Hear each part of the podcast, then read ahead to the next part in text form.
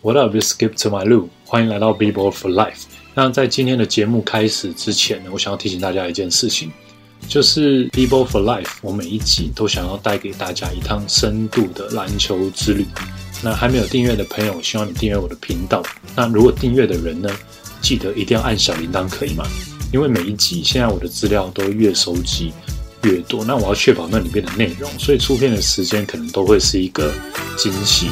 那小铃铛呢？它可以提醒你我什么时候上片，那你才不会错过每一集精彩的内容，所以才不会有上一集我花了很多时间做扣笔，然后我同事一直问我说：“啊，你到底什么时候要上扣笔？”结果上了两个礼拜，他还在问我同样的问题，我觉得我真的是很伤心呢。所以为了避免这件事情发生，记得订阅加上小铃铛。今天要介绍的球员，我对他印象就是他的头发都飘来飘去。然后每次他切入到进去之后呢，他就按 Y Y 把球往上丢，就有一个人飞出来扣篮。所以我觉得这招蛮好用的，三打三偶尔会用这招。然后他的投篮非常的准，传球非常厉害，尤其他的罚球啊非常的准，是因为他每次罚球之前都会这样一下。那今天就让我们来聊聊这个影响现在快速球风很重要的一个人物，最被低估的 MVP—— 加拿大的英雄 Steve Nash。全名 Stephen John Nash，绰号 Nashty，Captain Canada，National Treasure，Air Canada，One Eye Stevie Wonder，身高六十三寸，一百九十公分，一百九十五磅，八十八公斤。一九七四年二月七号出生于南非的 Johannesburg 约翰尼斯堡，爸爸 John 是英国人，妈妈 Jane 则是威尔士人，所以 Nash 其实拥有英国和加拿大双重国籍的身份。在一岁多的时候，全家搬到位于美国西雅图的西北方，加拿大 British Columbia 省的 Victoria，就读 St Michael's 高中。大学则来到加州的 Santa Clara 打球。在一九九六年被凤凰城太阳队选上，两年后来到了达拉斯小牛队，打了六个赛季之后，返回老东家太阳队打了八年，最后两年来到了湖人队。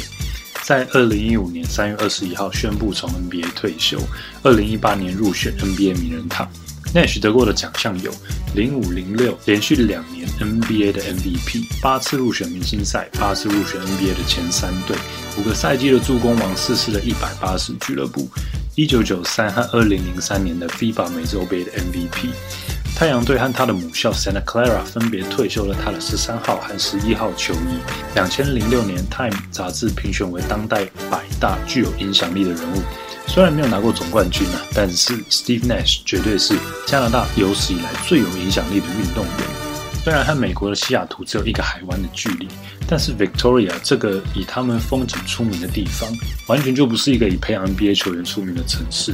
Nash 的老爸是名职业足球员，小时候和弟弟 Martin 都在踢足球啊，还有跟邻居玩 hockey 冰上曲棍球。结果后来弟弟 Martin Nash 变成了职业足球员，邻居呢变成 NHL 的明星。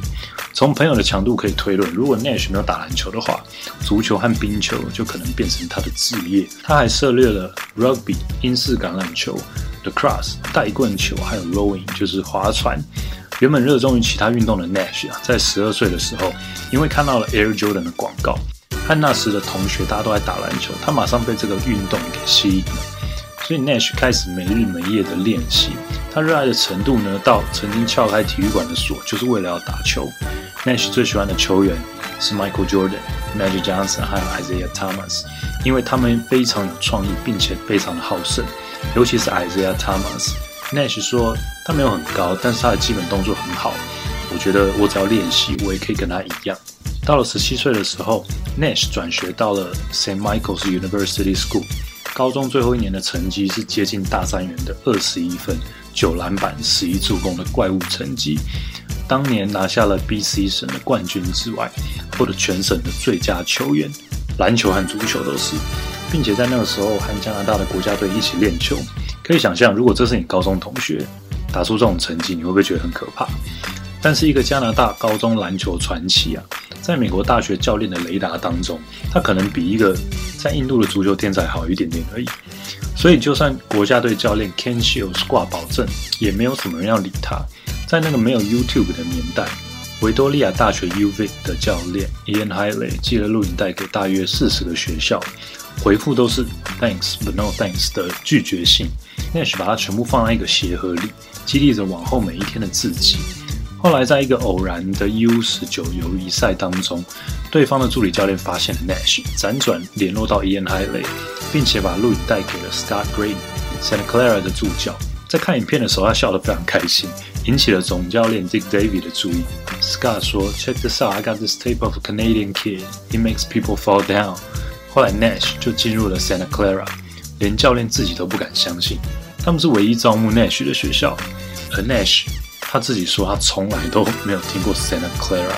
Nash 的运球，Nash 的投篮，还有最主要 Nash 的无私，愿意把舞台让给他的队友，让他成为了很特别的存在。Nash 的学长 John Woolery 是个防守大锁，一开始他让 Nash 非常的挫折，但是 Nash 每次失败呢，他就会像电动一样重开机，继续来过。因为严格的训练，加上 Nash 有着一个没有办法取代的技巧——投篮。让他在大三站稳先发控球的位置，大三、大四都获选西岸联盟 WCC 年度最佳球员，带领 Santa Clara Broncos 四年三次打进了 NCAA 六十四强，还曾经打赢过拥有未来 NBA 最佳新秀 David Stoudemire 的第一种子 Arizona。一九九六年选秀，Nash 在拥有 Iverson、Kobe、Ray Allen、Marbury 还有佩贾的选秀当中，第一轮第十五顺位来到了凤凰城太阳。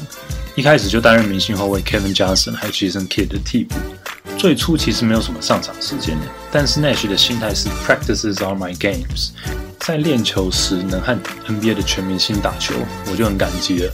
说实在，没有几个 NBA 球员会有这种谦虚的态度。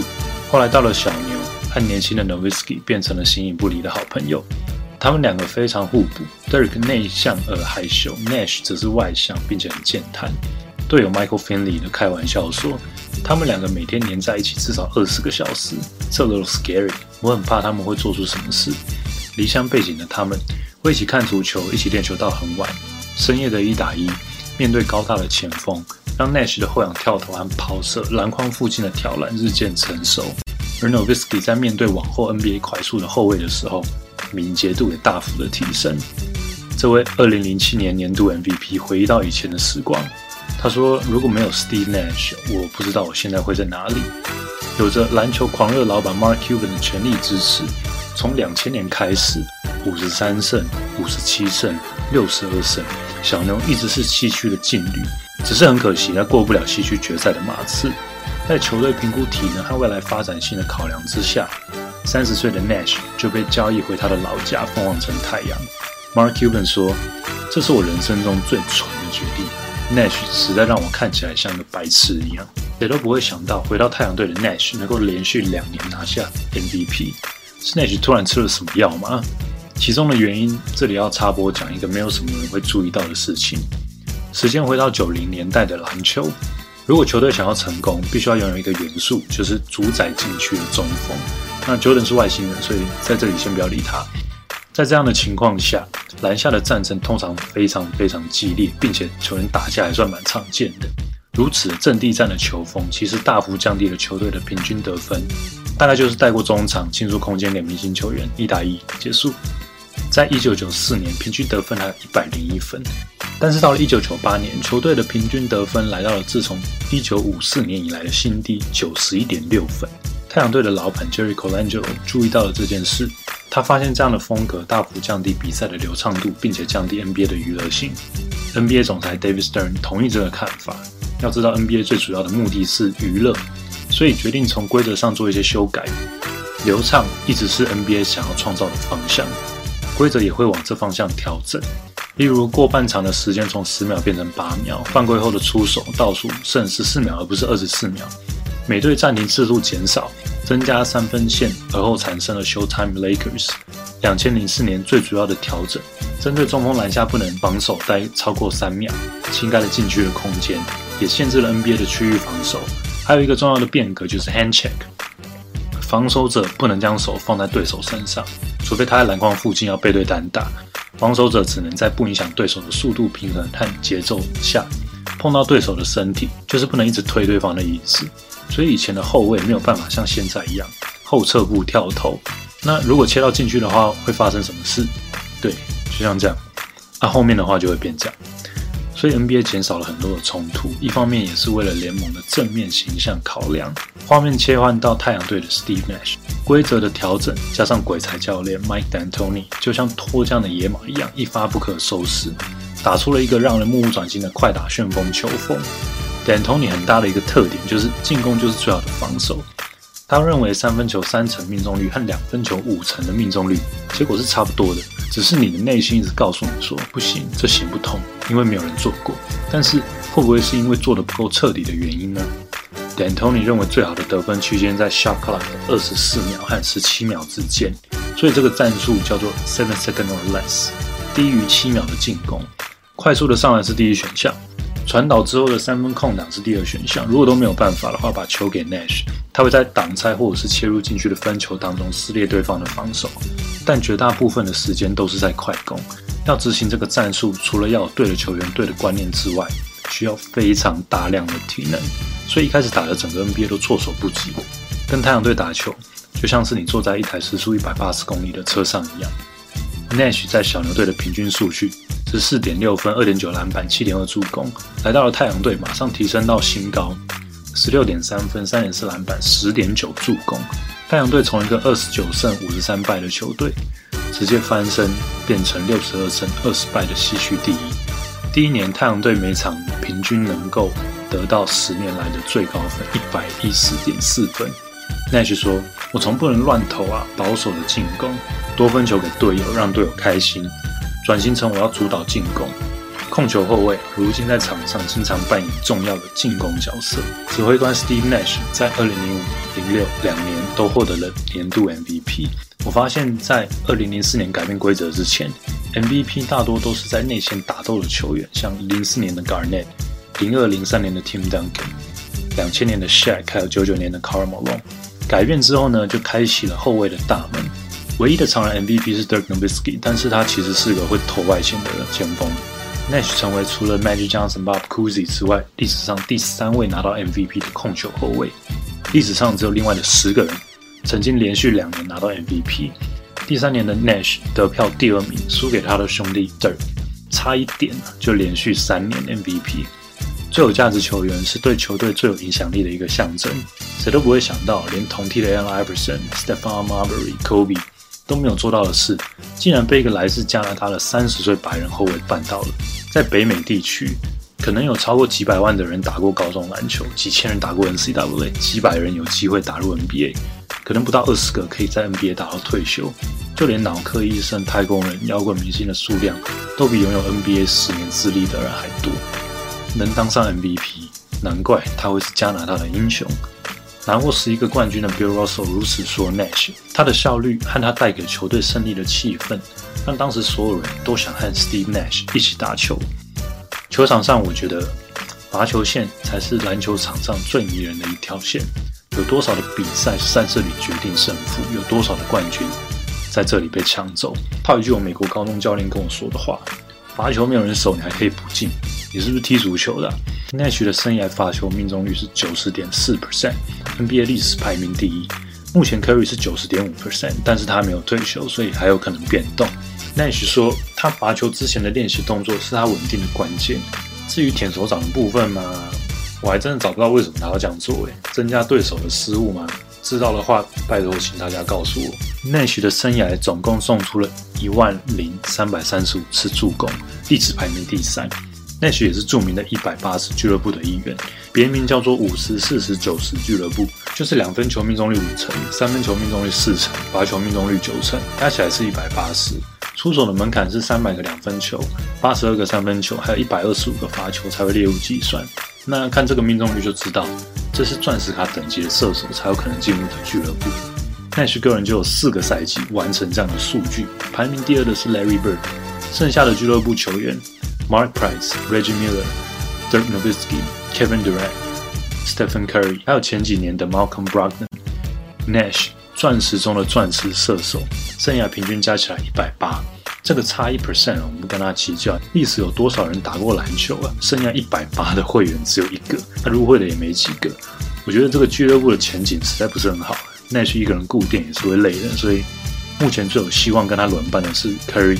我们就好好期待这个接班人吧。Steph Curry 的身材瘦小，爆发力不强，球风基本动作纯熟，切入不快，但经常抛射，左手传球能力上乘，宇宙等级的投射能力。这个模板有让你想到谁吗？诶，怎么跟 Steve Nash 一模一样？难道就像 Steve Curry 常说的，Stephen Curry 就是嗑药版的 Nash？老鹰队后卫 Trey Young 也说，Nash 是他最喜欢的球员。那时候的太阳队可说是现在金州勇士队的前身。要说太阳队是现在所有球队的模范啊，我想应该也不会太夸张。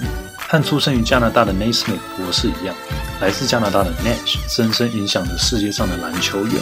不仅如此，这个在十七岁曾经被加拿大青年队教练 Ken Alenik 刷掉的球员，后来启发了无数后起的加拿大球员。Alenik 这个姓很熟，对不对？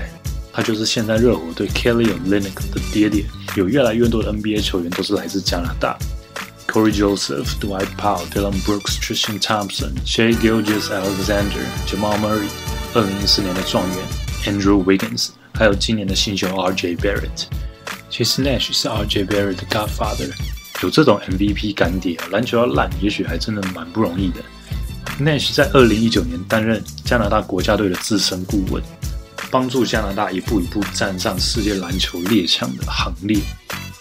Nash 是一个平易近人的人，可能跟他一开始没有什么学校要他有很大的关系，时常保持着感恩。我看了一部他自己练投、自己抢篮板，还有一些没投进，但是他会自己鼓励自己的影片。对啊，就是这些平淡无奇的基本功，造就了这么传奇的 Steve Nash。那退休后的 Nash 呢？他做了很多的慈善。因为他实在帮助太多了，这里没有办法列举出来。值得一提的是，Nash 做慈善完全不想曝光，让别人知道，这是他一直以来的原则。他觉得如果让别人知道，好像就失去了慈善帮助人的本意。Nash 也涉猎了一些电影的客串，跟别人 Davis 很像，成立了一间 Meetup 影片制作公司，代言 Vitamin Water，和许多足球明星，例如 d e r r y Henry，举办了一些足球活动。入股了加拿大第一支 MLS 球队 Vancouver Whitecaps，在二零零八年六月，因为 Nash 对篮球的贡献和慈善的影响力，获得了 Canada's Walk of Fame，这是加拿大国民的最高平民荣誉——加拿大勋章。这是个新的英文单字，Nashly。如果一个人做一件事情很厉害，或者是很不可思议，就像 Steve Nash 在篮球场上的表现一样，那你可以说：“Man，this is Nashly。”有一次跟 Kenny 主播聊天，他跟我讲说，他观察到控球后卫通常都需要三年到五年的时间，他才能在球场上找到他们自己的定位。举例像 Steph Curry、像 Damian Lillard，还有今天的 Nash，其实也是一样。那他在成长过程当中的心态，我觉得有一个不错的东西想跟大家分享，这是我在书里面看到的。好，那他是这样讲，他说：“I want to win。” but it's important not to hold on to something too tight. Uh, if you want something too bad, you might choke it. So I try to relax and have fun so I can play the best I can. I just want to be a happy person. 他说我非常想要赢球，但是有一件事情很重要，你不能太认真抓得太紧，不然的话，其实很多时候会有反效果。他说我通常呢，就尝试着放松，并且享受比赛所带给我来的乐趣。我发现只有这样子，我才可以发挥最好的自己，打得最好。因为我打球就是希望我要快乐。不觉得这个跟 Steph Curry 非常的像吗？那呃，Nash 呢？他说他的足球啊，影响他的篮球非常的多。因为足球的关系，他可以看到很多篮球员所看不到的空档。而且通常哦，那种足球要传球的空档其实都非常的小。还有足球要传球，他要用脚，但是篮球用手就好。所以其实难易度。比较简单。那这件事情呢，在我打 FIFA 还有打二 K 的时候，其实有深刻的体会。而且你要想哦，足球它是有越位的，篮球可没有越位。那我觉得这是一个很好的例子，就是你用心的去体会不同的生活、不同的运动，然后你把它全部都融合起来之后呢，你在你原本专注的事情上面。比起只有专注在一个地方，反而会得到更好的效果。所以很多事情哦，也许现在看起来没有用，但是我们还是每一件事把它做好，所累积到的能力呢，在未来也许什么时候会派上用场，那也很难讲。想想那些如果一直踢足球的话，那会发生什么事？还会有一百八十俱乐部的会长吗？还会有两次的 MVP 吗？当然，今天的影片有没有更多认识这位 Captain Canada 吗？那有几个问题，我觉得我们可以在留言区慢慢的讨论，就是关于 NBA 啊，在不同的世代、不同的风格，有没有比较喜欢哪一个时代嘛？那我觉得也没有什么对和错、好和不好，因为一件事情总是这样。但是我觉得最重要的是，我希望篮球啊，可以透过我们的发扬光大，它可以变成。全世界最受欢迎的一种运动，球迷最多的运动，我觉得这才是最重要的。还有透过 Nash 的故事，有给你一些生活上的启发或者是想法，也欢迎你在底下留言让我知道。最后，我还是要跟大家说一下今年的订阅目标。之前是说订阅每超过一千人，我们就挑一个大家留言当中的球员来做。那今年的目标是三万人，当然努力制作当中。那我在想啊，如果每多一万的话，我们就来做一个。Q&A 活动好了，因为我资料真的超多的，我觉得我也很希望有机会可以跟大家聊聊天。虽然呢，现在频道成长它没有在我的预期当中，不过我还是会很用心做每一期的影片。就像 Steve Nash 讲的，他说：“If you're good enough, they'll find you。”我会努力的出片，然后耐心的等待。上次有机会跟 YouTube。A P 五一起打球真的是蛮开心的，我喜欢这样因为篮球而认识的朋友，所以如果你们要约我打球或打二 K，其实都 OK。下一集的球员哦，让我思考一下，我们要待在今天讲的球队呢，还是要待在今天讲的国家？让你们猜一下喽。好啦，谢谢大家的收看，记得订阅加上小铃铛，可以吗？Alright, that's it for me today. I'll see you guys next time. Peace.